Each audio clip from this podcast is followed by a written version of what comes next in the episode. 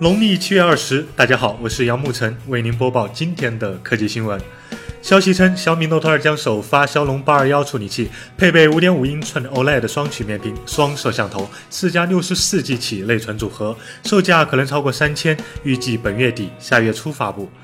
索尼将在九月八号发布 PS Neo 和 PS Slim 两款新游戏机。至此，索尼与微软的主机对阵局面已经非常明显：PS 四对刚 Xbox One，PS 四 Slim 对刚 Xbox S，PS Neo 对刚 Xbox 天蝎座。中国女科幻作家郝景芳凭借其《北京折叠》（Folding 北京）获得雨果奖最佳中篇小说，这是刘慈欣《三体》后中国作家第二次获奖。外媒报道称，MIT Sony 的 Energy Systems 宣布已经研发出可以取代阳极材料的新型电池，能量密度倍增，有望明年商用。科技界三大错觉：电池续航翻倍，癌症新药治愈，AMD 即将翻身了。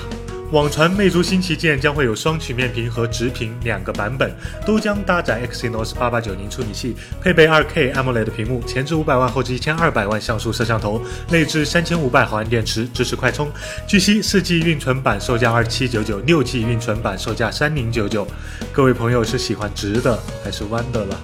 里约奥运会，中国以二十六枚金牌位列美国四十五枚、英国二十七枚之后，更祝贺郎平带领下的中国女排，这是一代人的青春梦想在回归。微信二维码摆在这儿，要么扫，要么去添加公众号里搜 VZOOY VZ，